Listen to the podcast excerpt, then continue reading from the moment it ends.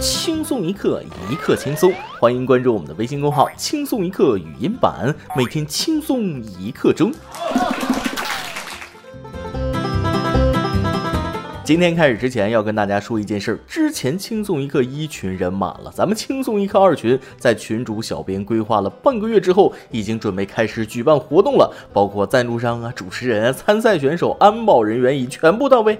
每周三晚上九点，一群二群准时同步举行一刻赛歌会。目前已经举办了两届啊！想要参加或者观摩的听众网友们，可以加二群，二群群号是六二零四七八零七二，二群群号是六二零四七八零七二。实在记不住就关注我们的公众号“轻松一刻云版”啊，菜单栏里边有。日常的红包就不用说了，每次活动不仅有咱们听众网友美妙的歌声，还有性感女群管在线踢人哦。除此之外，更有赞助商的暖场红包和各类奖品，包括现金礼物等等。尤其是下周三那期，两位国内水果大亨和一位世界金融巨鳄赞助了不少东西。想要参赛的，请尽快加群，找群主报名，无论胜败都有奖品。等人满了，我准时到达现场，为二群的朋友们献上植发基金。福利就先说到这儿，各位听众大家好，欢迎收听由网易新闻首播的每日轻松一刻，您还可以通过搜索微信公众号“轻松一刻”云版了解更多气温趣事哦。我是攒了半年植发基金，就等着给听众网友发红包的主持人大波儿。顺便说一句，云乐电台的朋友们给我们点个赞，公众号的小伙伴们给我们点几个再看，安排一下，没问题吧？说起群里的赛歌会，我算知道什么叫高手在民间了。没想到咱们的听众网友有才的不少啊！别管好听难听，好听的叫天籁之音，难听的也十分别致啊！听得我是抓耳挠腮，头发又掉了几根。想尝试这种快感的朋友，请加群哦。行了，咱们言归正传。说起尝试新东西，很多人都不敢跨出这一步。然而这几天出了个事儿，让我有点不知所措。最近发生了一件让我想尝试却又不敢尝试的事儿。马应龙这个牌子，大家应该都知道，治痔疮那老好使了。而它的历史可谓是由来已久。一五八二年，马应龙眼药问世；一九八零年，马应龙痔疮膏问世。马应龙除了传统医药强项，作为中国知名的老字号企业，最近还推出了三款唇膏。那么问题来了，对于马应龙的跨界产品唇膏，你会买吗？买不买，暂且先搁在一边啊！我想知道这玩意儿买回来了，你敢往嘴上抹吗？从上到下的服务，合着进出口都管呐？虽然我理智上可以理解，但心理上很难接受。想想看，别人问你口红什么牌子，你说马应龙，总感觉怪怪的。一样的配方，熟悉的味道，甚至有点冒凉风。依我看，马应龙这家企业不简单，不知不觉就搞起了垄断。从最早的眼膏，到现在知名的痔疮膏，如今又出了唇膏，精心呵护每一个入口以及出口，全身上中下全包，妥妥的垄断市场啊！不过仔细想想，也算专业对口。国外的化妆品都是化学厂起家，咱们中药厂起家，总比买三无仿制地摊货强，而且不一定比外国货差。而且别管入口出口都是自己身上的，还分什么高低贵贱的，抹就完了啊！有了难言之隐，一抹了之。提起马应龙，我倒是很好奇，咱们中国哪个省卖的最好？我猜应该是四川或者重庆。每次吃完火锅上厕所，我都会这么觉得。说到吃，不得不再跟大家说一件事儿。报告显示，二零一八年全世界一共消费了约一千零三十六亿份方便面，而中国方便面消费量逾四百亿份，平均每人每年吃二十九包，居全球第一。印度尼西亚和印度则分别为世界第二、第三大方便面市场。所以，咱们今天的每日一问就来了：说起吃方便面，你最喜欢哪一种吃法呢？问完了今天的每日一问，咱们言归正传啊。说起吃，还真不是我谦虚，咱们中国怕过谁？中国人口世界第一，吃喝拉撒哪项不是名列前茅？哪一项单独拎出来都可以绕地球好几圈啊！不过吃方便面这个事儿，说实在的，还真没想到咱们中国这么厉害，人均每年二十九包，我还以为韩国第一呢，毕竟他们那儿都当饭吃。本以为两年前的报告说方便面销量下跌严重，说是因为消费升级和外卖火爆，今年这又第一了，这就说明咱们消费再次升级了，经济向好，人民更注重品质生活，泡面也能吃出花样了。大家吃方便面已经不像以前那种傻大黑粗的吃法，而是吃的既精致又讲究，煮着吃，打个蛋，加个肠更入味儿，再来一袋小袋榨菜，perfect 克特啊，堪称完美。方便面不仅是越吃越美味，从早年间的三鲜意面发展到现在各种口味，可以说能满足各类人群的需求。而且每种方便面都有不同的吃法，蒸着吃、煮着吃、泡着吃、炒着吃、拌着吃，各种配料还百搭，总有一款吃法适合你。不过话说回来，泡面这种东西，有的人是不得不吃，有的人是就喜欢吃啊。总不吃吧，时间长了真的会想吃。比如说我晚上下班在家熬夜玩游戏，后半夜饿了就来一袋方便面补充一下能量。碗里倒上水，放好面，微波炉里叮五分钟，和煮出来的一样，方便快捷。在这里给大家推荐一款方便面，不是广告啊，我感觉非常美味。有一款方便面叫日式豚骨拉面，煮着吃味儿老好了，尤其是汤，每次我都能喝得一干二净。喜欢吃方便面的朋友可以尝试一下。说到吃，不得不提提，现在正值夏季，大家要多注意饮食安全，尤其是云南的同胞，又到了每年一季花样中毒的季节。再次提醒，野生菌类不要轻易食用。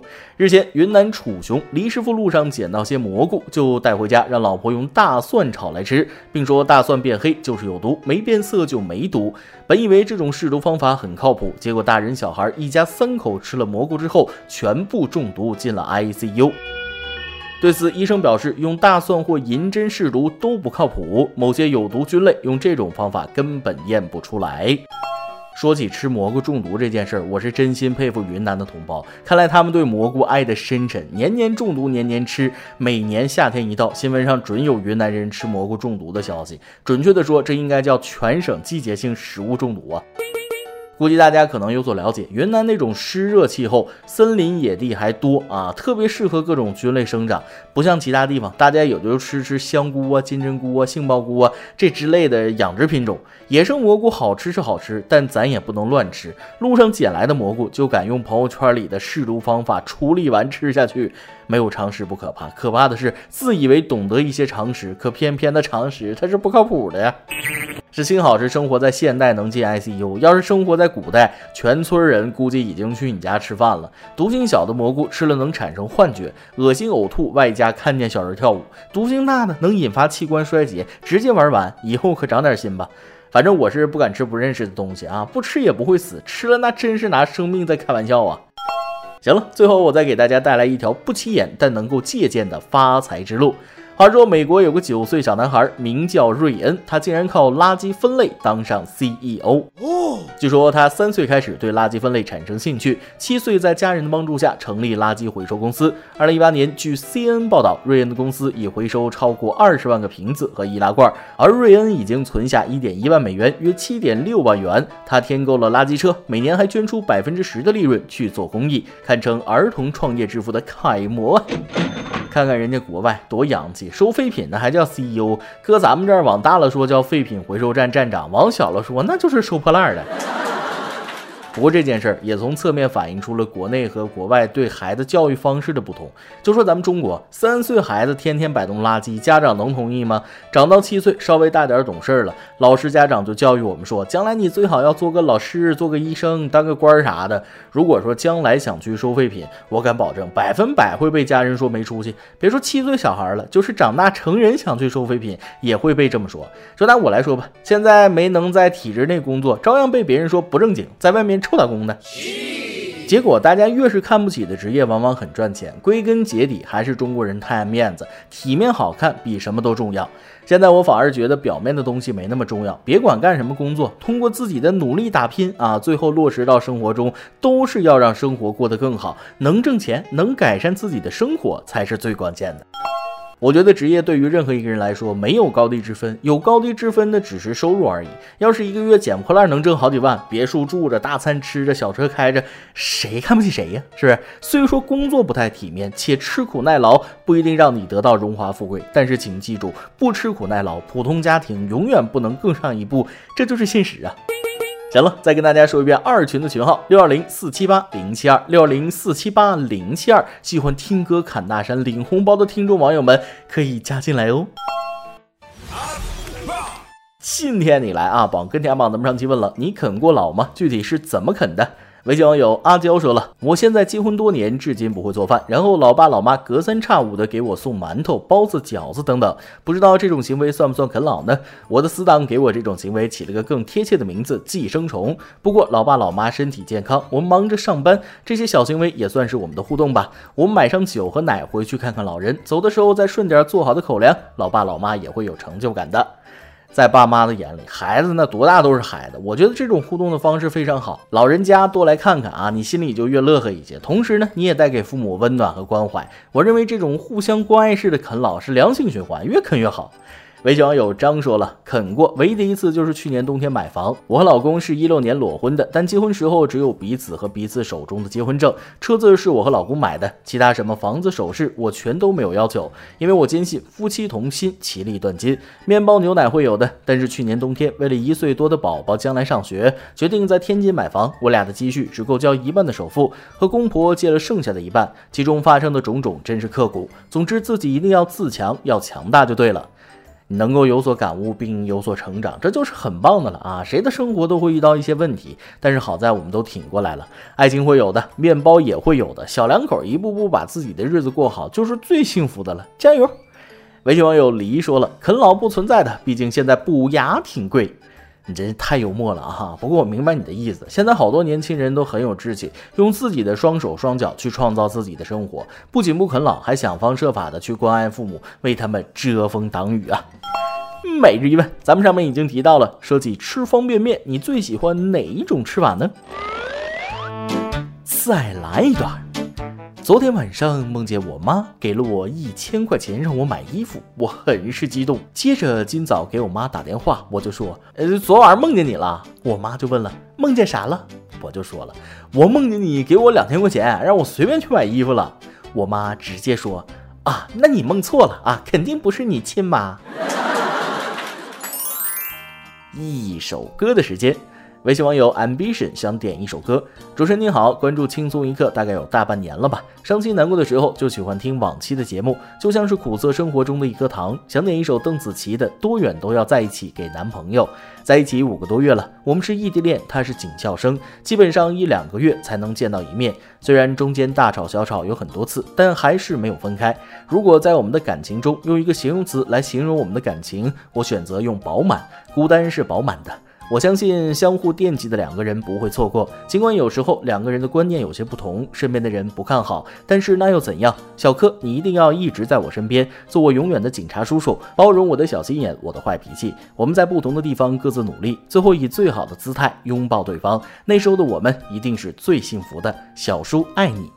在漫长的人生中，如果心中有爱，就去拥抱，用心去感受，去体会。如果你的男朋友他也听咱们节目的话，我想他会听到你的心声的。爱情本身是纯粹的，是相互支持、互相奋斗的。希望你们在不同的地方各自努力，最后以最好的姿态拥抱对方。